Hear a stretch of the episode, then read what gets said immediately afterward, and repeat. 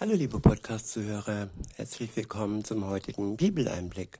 Schön, dass ihr wieder dabei seid, schön, dass du wieder dabei bist. Heute habe ich mal wieder einen Psalm. Es ist der Psalm 63 und ich verwende wieder die Übersetzung Das Buch von Roland Werner. Der Psalm ist überschrieben mit Nachsinnen über Gott. Ab Vers 1 steht ein Gotteslied von David als er in der Wüste Juda war. Gott, mein Gott, bist du. Nach dir halte ich Ausschau. Und Durst hat meine Seele nach dir. Es sehnt sich mein ganzer Mensch nach dir in dem trockenen Land, ausgedörrt und ohne Wasser. Ja, David hat hier zweimal Durst. Zum einen Durst ähm, ja, von seinem Leib, ja, Wasser nach Wasser in der Wüste, wo er da war zu der Zeit. Aber zum anderen und vor allem Durst aus seiner Seele heraus. Und dieser Durst, den kann eigentlich nur Gott stillen. Wenn wir sonst Durst, Durst haben, dann können wir an die Leitung, an, an die Leitungs, ans Leitungswasser gehen oder uns eine Flasche Wasser holen. Dieser Durst ist relativ leicht zu stillen, zumindest für uns. Aber den Durst der Seele, den kann nur Gott wirklich stillen. Der Mensch versucht es, ja, eine Zeit lang, ich habe es eine Zeit lang mit menschlicher Liebe versucht zu stillen. Wenn man jetzt in seiner Kindheit nicht so viel Liebe abbekommt, dann ist es oftmals so, dass man diese Liebe sucht, ja, bei Partnern, bei Freundinnen oder Freunden, wenn du eine Frau bist. Und ja, aber diese Suche hat mich nicht wirklich ganz gestillt. Mein Durst wurde nie ganz gestillt, bis ich dann Gott fand. Und er und seine Liebe ist wirklich fähig, meinen Durst in meiner Seele zu stillen. Und ähm, ja, weiter geht's in Vers 3. Dort steht, so halte ich Ausschau nach dir im Heiligtum, um deine Macht und Herrlichkeit zu sehen. Ja, besser als Leben ist deine Güte. Loblieder will ich dir singen. Wenn man da in der Wüste unterwegs ist und dann wirklich durstet in der Seele, dann hat das Priorität, dass, dass die Seele ja gestillt wird, der Durst in der Seele und dass dann ja das mehr Sinn hat als das Leben selbst in dem Moment. Denn was hat der Mensch, wenn er zwar Nahrung hat, aber hat nicht ähm, die Liebe Gottes? Das ist eigentlich ein, ein Leben, das ziemlich, ja, schade von sich geht und es fehlt das Wichtigste, nämlich die Güte Gottes, dass, dass er hier wirklich höher stellt als das Leben, das irdische Leben selbst. Und so sagt er, singt er, Loblieder will ich dir singen. Und weiter heißt es, so will ich dich preisen mein Leben lang meine Hände erheben in deinem Namen. Satt wird meine Seele wie bei einem überreichen Mahl, und lauter Jubel erfüllt mich, und ich lobe dich. Wenn ich, wenn ich über dich nachdenke, auf meinem Nachtlager und über dich nach, nachsinne in den Nachtstunden, ja, habt ihr das auch, dass ihr manchmal wach liegt und nicht schlafen könnt und ihr grübelt und nachsinnt? Und wenn ich ehrlich bin, dann ist das nicht immer über Gott, dann, dann ist es oftmals das Leben, die Menschen, dann sind es Sorgen, dann sind es Sehnsüchte.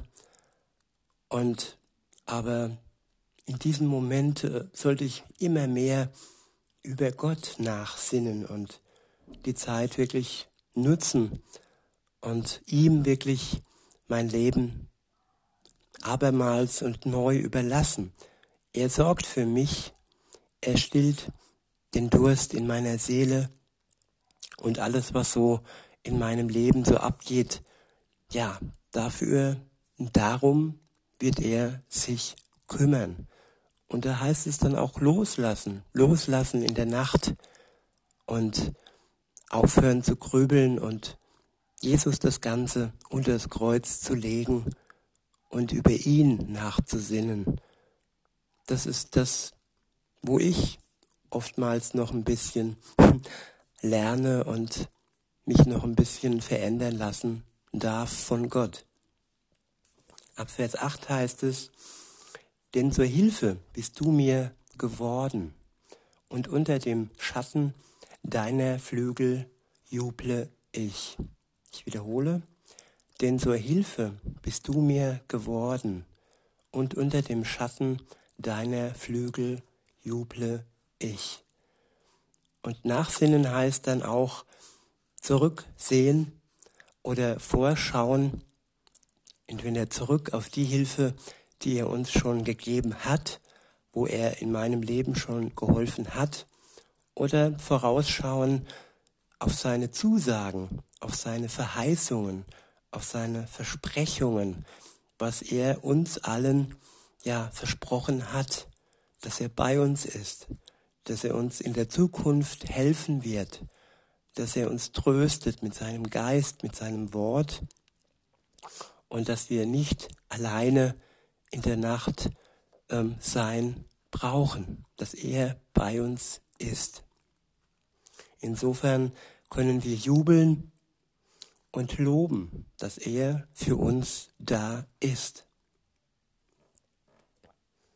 Weiter heißt es ab Vers 9, an dir hängt meine Seele, deine rechte Hand hält mich fest.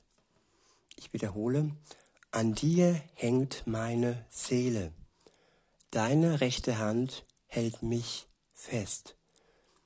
An was hängt deine Seele, liebe Zuhörerin, lieber Zuhörer? Und was hält dich fest?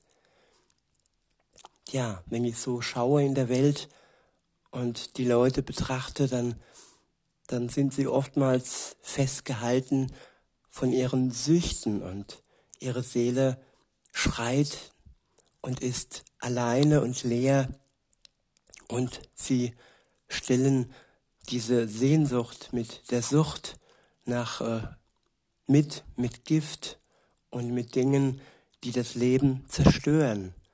Und ja, wenn das bei dir auch so ist, dann lass dir gesagt sein, dass Jesus auf eine wirklich gesunde Art und Weise deine Sehnsucht stillen kann und dass er dich befreien kann aus der Sucht, wenn du da noch drin fest steckst.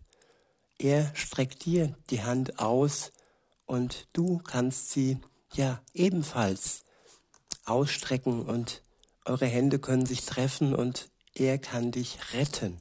Heraus aus deiner Sucht, wo auch immer du fest steckst. Ab Vers 10 heißt es, doch die mein Leben vernichten wollen, in die Tiefe der Erde müssen sie hinab. Ausliefern soll man sie der Gewalt des Schwertes, zum Fraß der Schakale sollen sie werden. Doch der König soll sich freuen über Gott. Glücklich preisen kann sich jeder, der sich beim Eid auf ihn beruft. Jeder Politiker hat ein Eid, wenn er beginnt, wenn er seinen, seinen Dienst beginnt. Und jeder Politiker und jeder Machthaber jeder König kann sich freuen über Gott. Er kann sich glücklich preisen, wenn er sein Eid auf Gott, wenn er sich bei seinem ähm, Eid auf Gott beruft. Und wenn ich mir so die Machthaber anschaue, dann sind es nicht alle, die sich nicht auf Gott berufen haben. Aber so der eine oder andere ist es doch. Und wenn ihr wirklich das Wort Gottes vergleicht mit dem, was sie tun, nicht nur was sie reden, sondern was sie tun und was sie den Menschen auch antun, dann könnt ihr wirklich äh, ja sehen, wer mit Gott unterwegs ist und seine Macht für ihn verwendet oder eben seine Macht missbraucht, dem es eben nur um Macht und Geld geht.